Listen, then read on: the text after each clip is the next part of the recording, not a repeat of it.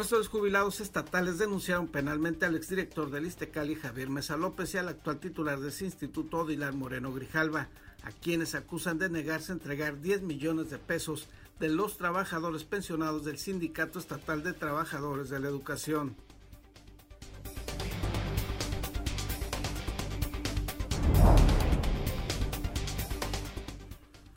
La quema de basura en San Quintín, así como el uso de insecticidas no autorizados, es una de las causas de la alta incidencia de cáncer infantil en esa región del municipio ensenadense, afirmó Mario Escobedo Cariñán, secretario de Economía Sustentable y Turismo.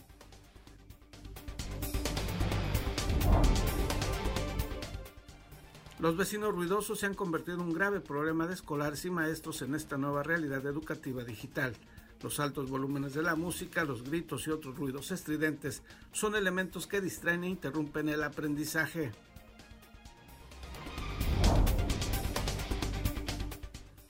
Duelo verbal entre el gobernador Jaime Bonilla Valdés y el exgobernador José Guadalupe Osuna Millán. Ambos personajes entran en un enfrentamiento público de señalamientos.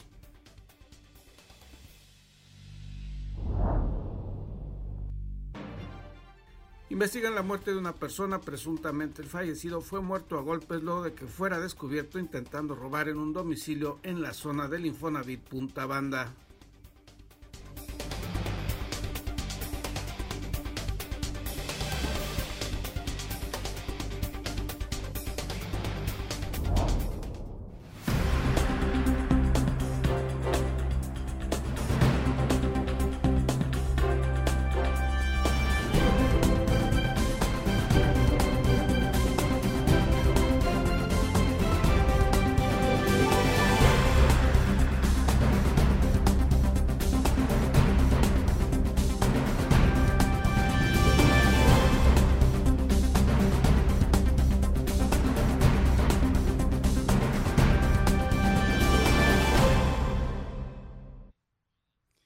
Bienvenidos a Zona Periodística de este viernes 11 de septiembre de 2020. Este noticiario es una coproducción del periódico El Vigía y en La Mira TV.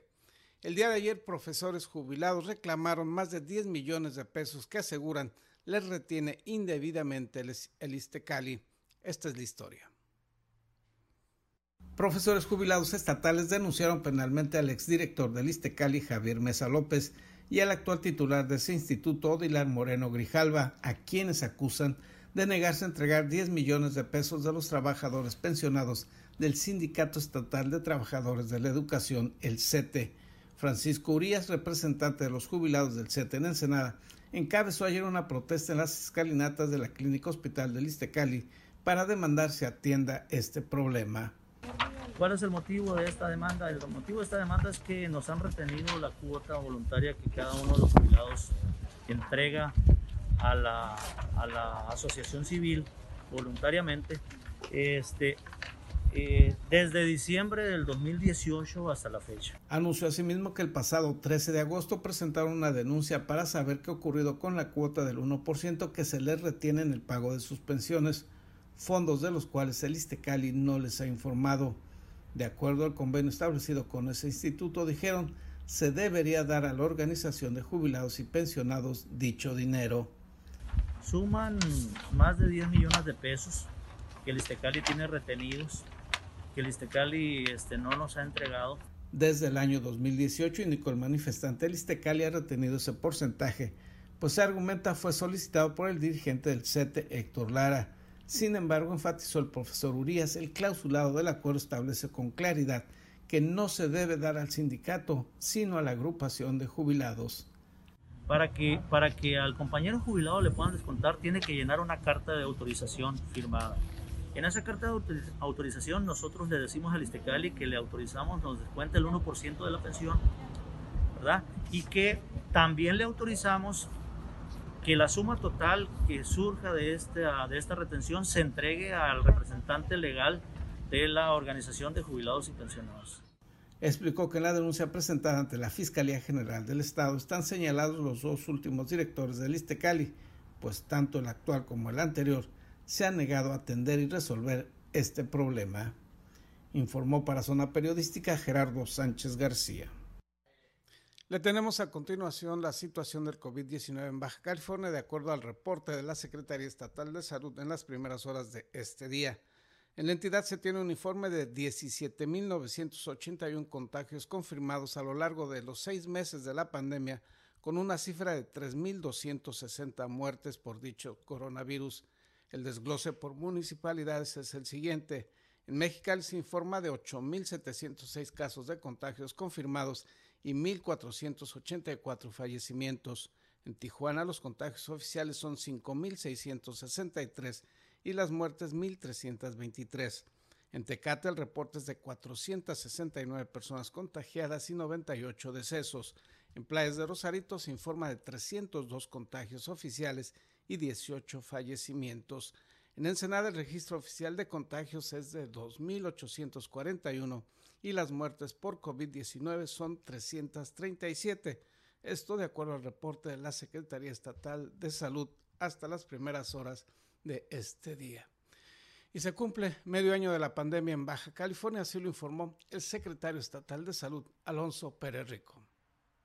El martes 8 de septiembre se cumplió medio año desde que se detectó al primer paciente positivo por coronavirus y hasta el corte del miércoles se tiene registrado 17.981 casos acumulados del patógeno, así como 3.260 defunciones, por lo que el semáforo epidémico sigue en rojo, lo que solamente se permiten las actividades esenciales. El secretario de Salud en el estado, Alonso Pérez reiteró este jueves durante el informe diario que Baja California será la primera entidad federal del país en salir de la pandemia. De los primeros estados que vamos a salir de la pandemia no ha cambiado. Eh, seguimos siendo uno de los mejores estados. Si tú ves y analizas el resto de los estados en, su número de casos o número de pacientes que han perdido la batalla o su número de, actividades que han reaperturado, eh, somos los estados que menos casos tenemos, más población eh, tiene por eh, nuevos casos.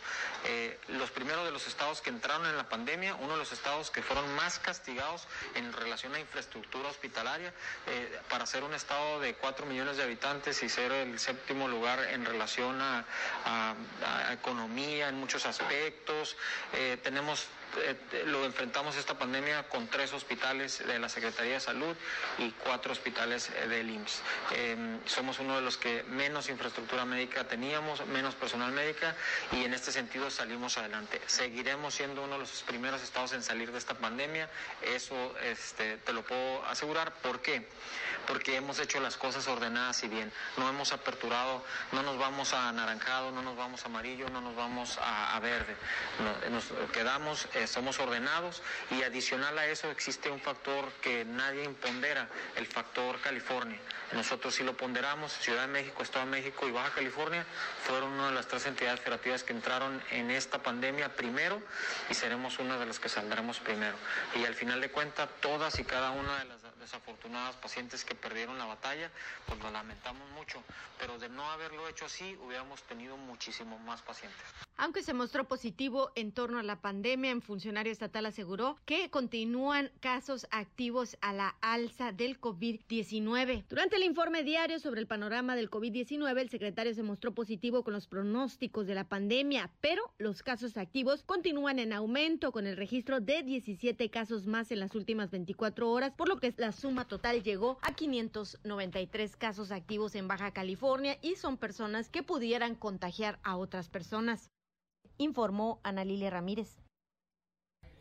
La quema de basura en San Quintín, así como el uso de insecticidas no autorizados, es una de las causas de la alta incidencia de cáncer infantil en esa región del municipio ensenadense. Así lo señaló Mario Escobedo Cañán, secretario de Economía Sustentable y Turismo. En su conferencia semanal virtual, el titular de la CES indicó que se revisará este tema de la falta de un relleno sanitario en la zona sur de Ensenada al serle señalado que el gobierno municipal está arrojando la basura recolectada en un sitio no autorizado.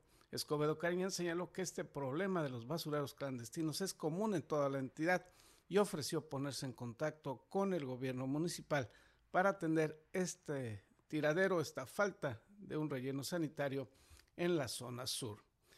Se investiga un presunto caso de linchamiento que causó la muerte de un supuesto delincuente. Los detalles al regreso de una pausa publicitaria.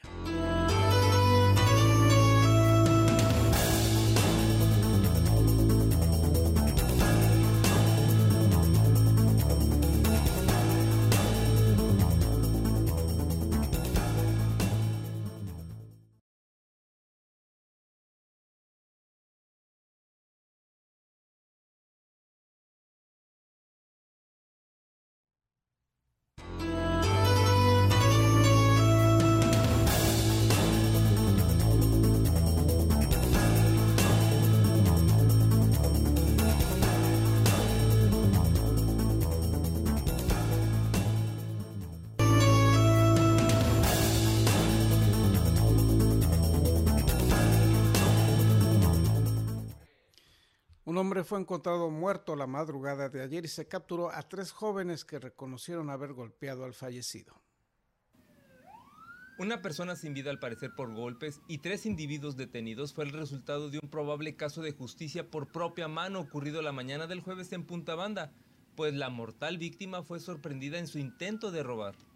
El cuerpo fue localizado por la policía municipal alrededor de las 5.13 horas al estar tendido sobre el camellón central de la prolongación Lázaro Cárdenas frente a Conalep, entre la calle Granito y Rancho Todos Santos en Punta Banda. La corporación encontró que el individuo mostró manchas rojizas y no respondía al llamado.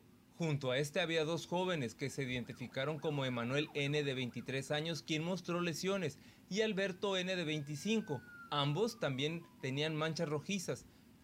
La Cruz Roja detectó que el hombre en el piso tenía diversos golpes producidos al parecer por objeto duro, principalmente en la cabeza, en brazos y tórax, y ya no contaba con signos de vida. Durante el procesamiento de la escena del crimen, según la policía, los jóvenes expresaron haber golpeado a la víctima porque momentos antes se había metido a robar a casa de ellos. En esos momentos se aproximó al sitio el tercer individuo, mismo que se identificó como Isaac N de 24 años. A simple vista se le notaron lesiones y manchas rojizas en sus prendas de vestir.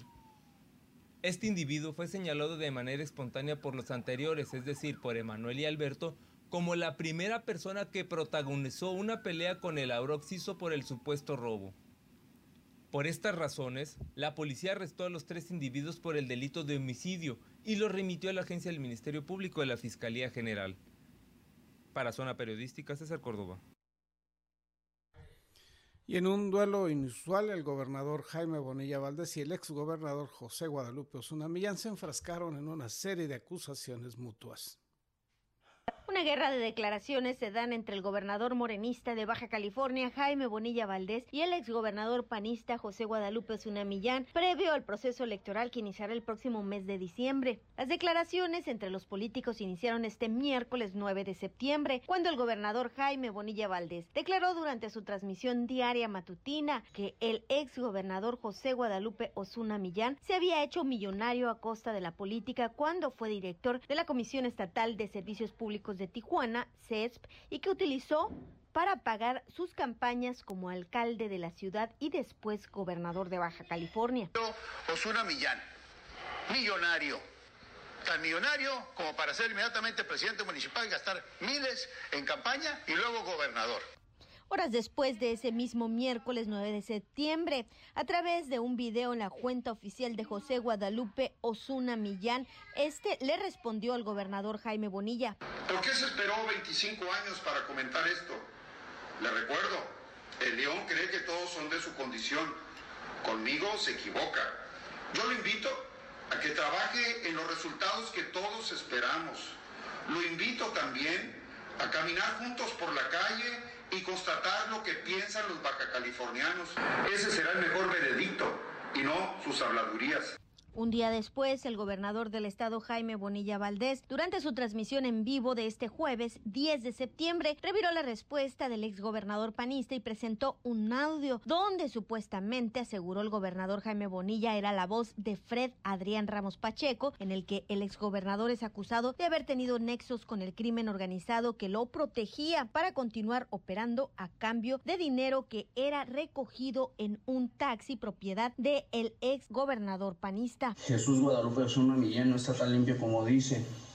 Entre el año 2007 al 2010 aproximadamente, en el Hotel Pueblo Amigo, en el tercer piso, se tuvieron algunas reuniones entre, estaba la gente en muletas, estaba el Teo, estaba la Barbie, donde se le entregaban pagos de 350 mil dólares, 500 mil dólares por el pago de seguridad.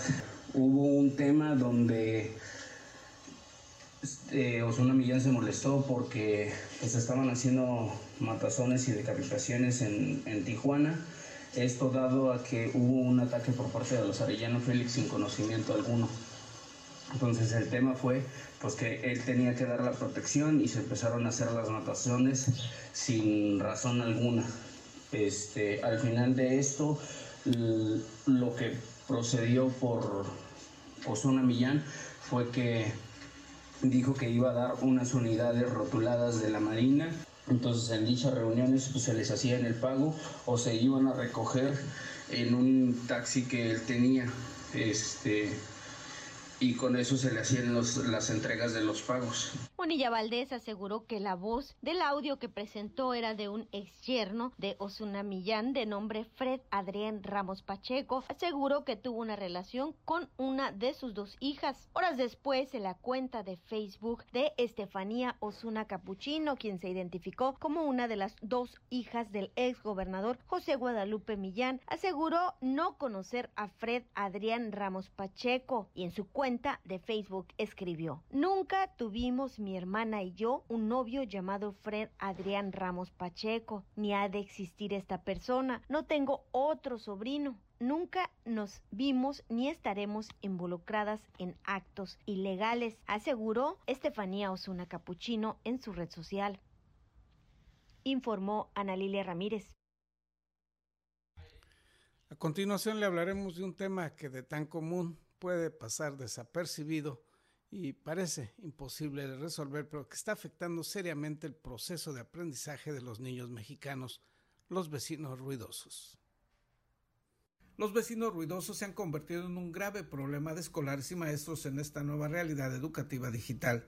Los altos volúmenes de la música, los gritos y otros ruidos estridentes son elementos que distraen e interrumpen el aprendizaje, por lo que tiene que promoverse una nueva cultura vecinal en la cual se busca respetar los niveles de los sonidos que se generan. Las profesoras Patricia Mozo y Rosa María Sorrey hablaron sobre este tema que aunque cotidiano y que lo padecen miles de padres de familia, escolares y maestros, poco se ha difundido y sobre todo poco se ha atendido. Pues eso ha representado un gran reto para todos, ¿no? El desarrollo de habilidades este, digitales y demás. Pero a esta problemática pues se suma las condicionantes externas, viciadas del exterior, ¿no? Y, nos referimos a, pues a los ruidos excesivos, ¿sí? Que interfieren justamente en esa, en esa comunicación. Entonces, ya de suyo representa un, problema especial o un reto especial el que capten los contenidos que se están presentando eh, a través de los medios este, virtuales. No se pretende, dijeron, tratar de imponer un silencio total cuando se imparten las clases e interrumpir así la cotidianidad de la vida de los demás, pero sí dar a conocer que estos ruidos están afectando la educación de los menores. Ambas docentes indicaron que este problema es mucho más grave en las viviendas multifamiliares, en donde las casas son pequeñas y están una al lado de otra y los sonidos se comparten. esos ruidos externos son distractores bastante fuertes y sobre todo para mis alumnos de primer grado. Ellos tan pequeños, con cualquier cosita, cualquier detalle, los va a hacer distraerse. Patricia Mozo pidió a la comunidad tomar conciencia de este tema y ser empáticos y comprensivos y tratar de reducir los altos volúmenes que a diferencia de lo que ocurría antes de la pandemia, no solo se trata de un tema que moleste a los demás, en este caso también se está afectando el proceso educativo. El aprendizaje a través de las tecnologías digitales ya es complejo, pero hacerlo todavía con una condición ruidosa y viciada del exterior dificulta más este proceso, concluyeron ambas docentes, informó para Zona Periodística Gerardo Sánchez García. Pasando a otros temas, en esta ocasión Jesús López Gorosabe, dronógrafo y colaborador de Zona Periodística, nos muestra imágenes de altura de San Blas, en Nayarit.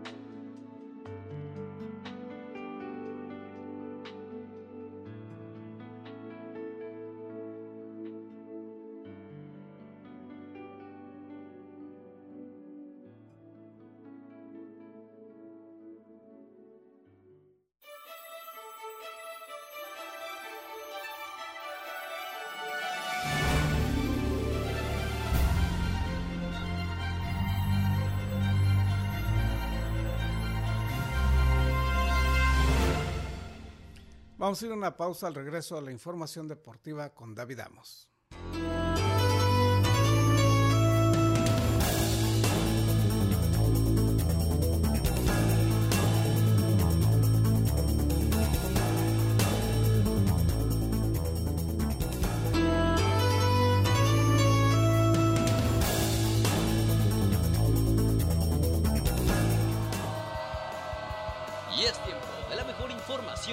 Deporte local e internacional. Acompaña a tu anfitrión David Amos con la nota, el análisis y toda la cobertura de los atletas y eventos deportivos del puerto.